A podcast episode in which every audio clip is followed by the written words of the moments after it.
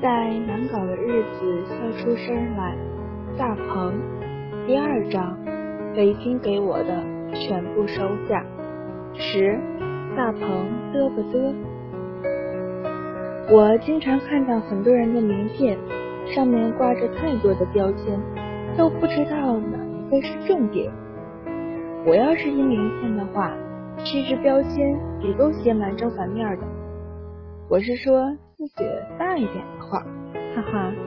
但是如果只留一个头衔在上面，我希望是大鹏嘚吧嘚的主持人。大鹏嘚吧嘚这个节目对我太重要，它是我行走江湖、安身立命的大本营。我在这里修炼、成长，然后出去闯荡。弄得满脑袋包，还可以回来疗伤。但是最早创办这个节目，却是被逼无奈的选择。很多人把二零零六年称为互联网视频元年，我不太喜欢这个说法，合着我之前干的两年都白干了呗。但是二零零六年的互联网视频的确有很多变化，许多。许多家专业的视频网站相继成立，竞争变得更加激烈。搜狐也有自己的改变。二零零六年十月，搜狐从电视台聘请了专业的主持人，我面临下岗。我之前那两年确实白干了。那段日子比较难熬，我身边的很多战友都纷纷倒下。打仗就是这样。能耐大就活着，能耐小要么被撂倒，要么就装死。新主持人逐渐接管了我之前主持的《明星在线》，我就像冲锋的兵，已经伤痕累累，目标就在眼前，却突然接到撤退的命令。我接到一个新的任务。负责培训新加入搜狐的网络编辑们。有一次给大家讲课，怎么起网络标题的时候，讲着讲着，突然把自己给讲醒了。我发现一个网页点击率高低和里面的内容质量完全没有关系，只和标题有关系。大家上网看到感兴趣的标题就会点进去。所以，无论做什么样的内容，只要标题够吸引人，就一定有点击率。视频节目也应该是这样。想到这里，我非常兴奋，觉得自己可以做一档节目，就盘点一天之内发生的娱乐大事件，配上耸人听闻的标题，一定有很多人愿意点进来看。而且这个节目也不需要什么投入，我自己找选题。自己写稿子，自己主持，自己剪辑，自己发布上线，自己做推广。反正我都是一个半闲着的人了，废物利用也是很好的。我把这个想法告诉了领导，还写了一份很详细的节目台本。领导看完以后觉得可以试试，就组织同事们开会讨论这个节目的名字应该叫什么。大家七七嘴八舌，我自己的想法是叫《大鹏往事》，因为说的都是网上的事，但是他们觉得太文艺了。有一位同事提议，当时论坛和博客都很流行，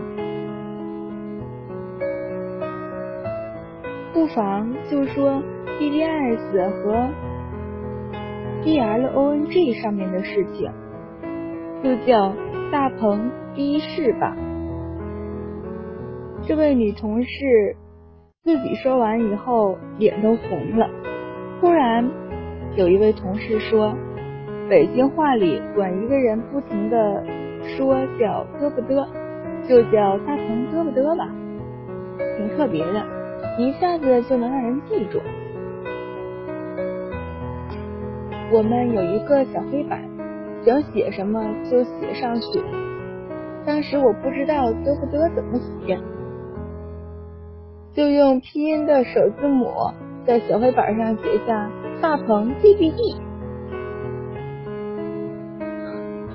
有人刚好上完厕所回来，瞥了眼说：“这个节目的名字挺好的，大鹏大笨蛋。”大家笑得不行不行的。我不太喜欢这个名字，大鹏嘚不嘚，用我老家吉安方言说出来不好听。我们那儿的方言和大连话差不多，有一股很浓的海蛎子味儿，但是其他人都很喜欢。于是，在所有人投票赞同，我一票反对的情况下，这个节目取名叫《大鹏嘚不嘚》。事实证明。他们是对的。后来，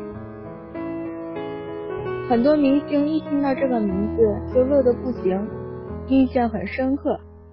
但是这个名字也经常会被人叫错，比如大鹏嘚逼嘚、大鹏叨逼叨、大鹏嘚不嘚。有一次在上海参加一个活动，一位观众很兴奋的 问我。你就是那个大鹏叽不叽的主持人吧？他说的很大声，我非常尴尬。二零零六年一月二十二日，第一期大鹏嘚不嘚播出后，生活对于我来说就是一期嘚不嘚接着另一期嘚不嘚，周而复始，从没停过。慢慢的，节目组从最开始我一个人单枪匹马变成了两个人。三个人，四个人，五个人，我只是大鹏，他们才是嘚不嘚。我们加在一起，这个节目越来越完整、丰富、进步。早期的大鹏嘚不嘚更像是娱乐播报，那时候没有微博和微信，不像现在这样，任何事情当下发生就有人尽皆知。所以很多观众看我的节目是为了获取娱乐资讯。到后来，我嘚啵的事情在播出前大家都已经知道了，他们更关心的是这件事情我怎么嘚了。我逐渐加入一些观点在节目里，就成了现在的脱口秀。我把自己唱歌的优势也用在节目上，经常改编一些歌曲，讽刺一些事情。这种形式在互联网上独一无二，很受欢迎。其实每次歪唱那些歌曲，我都觉得挺别扭。我真的很想认认真真的唱歌给你们听。我还坑了很多人给我跑龙套，第一个就是我在搜狐的最佳拍档陈小敏。最先坑的总是自己人嘛。更何况他先天长了一张不受欺负就算亏的脸，我不能让他亏了呀！我一直夸陈小敏很有表演天赋，其实是在骗他，因为别人不愿意给我跑龙套。但是也许他当真了，现在他已经跳槽到爱奇艺，成为一名真正的娱乐主播，有了一个很华丽的转身。不过转的方向不太对，哈哈哈。大鹏嘚不嘚刚开播的时候，为了吸引眼球，我放了很多狠话。后来有一次，我的大学老师打电话给我，说他听到当地广播里的主持人引用了我在节目里说的话，他很骄傲，我却很惶恐，因为。发现节目的影响力越来越大，我要为自己说的每一句话的导向负责。还有就是，随着我经历的越来越多，越来越成熟，对于很多事情的看法已经不同于以前，所以再回头看我当时的做法就很羞愧。关于杨丞琳，我就有一个心结。他曾经因为在台湾的综艺节目上口误，被网友们骂得体无完肤。我应我顺应潮流的把他请到大鹏嘚不嘚，希望他对着镜头道歉。但是杨丞琳因为太紧张了，NG 了好几次。我竟然把 NG 镜头放出来，在节目里说，看他连道歉都这么不诚恳。我不能否认自己的过去，但是搁到现在，我肯定不会那样做。如果说批判需要勇气，那么包容更是如此。这是我的改变，也是大鹏嘚不嘚的变化。不知不觉，大鹏嘚不嘚这个节目已经七年多了，我自己都没有想到会坚持这么久。当年这个节目是互联网的一枝独秀，现在类似的节目已经遍地开花，我们不再孤单。并持续手持长剑，骄傲的拼杀，用自己的方式进行一点点，一点点，一点点。首先，米果在这里谢谢大家的支持。其实我讲的不是特别的好，只是因为喜欢，喜欢大鹏，喜欢在难搞的日子销售伤害这本书，就。很随心的读了一下，如果有不满意的地方，大家可以指出来。但是如果真的喜欢，也可以支持。最近感冒挺严重的，可能有很多地方说的不是那么标准，而且可能地方的方言太重了吧。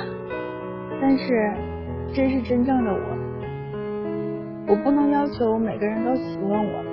但是我想做的就是做自己。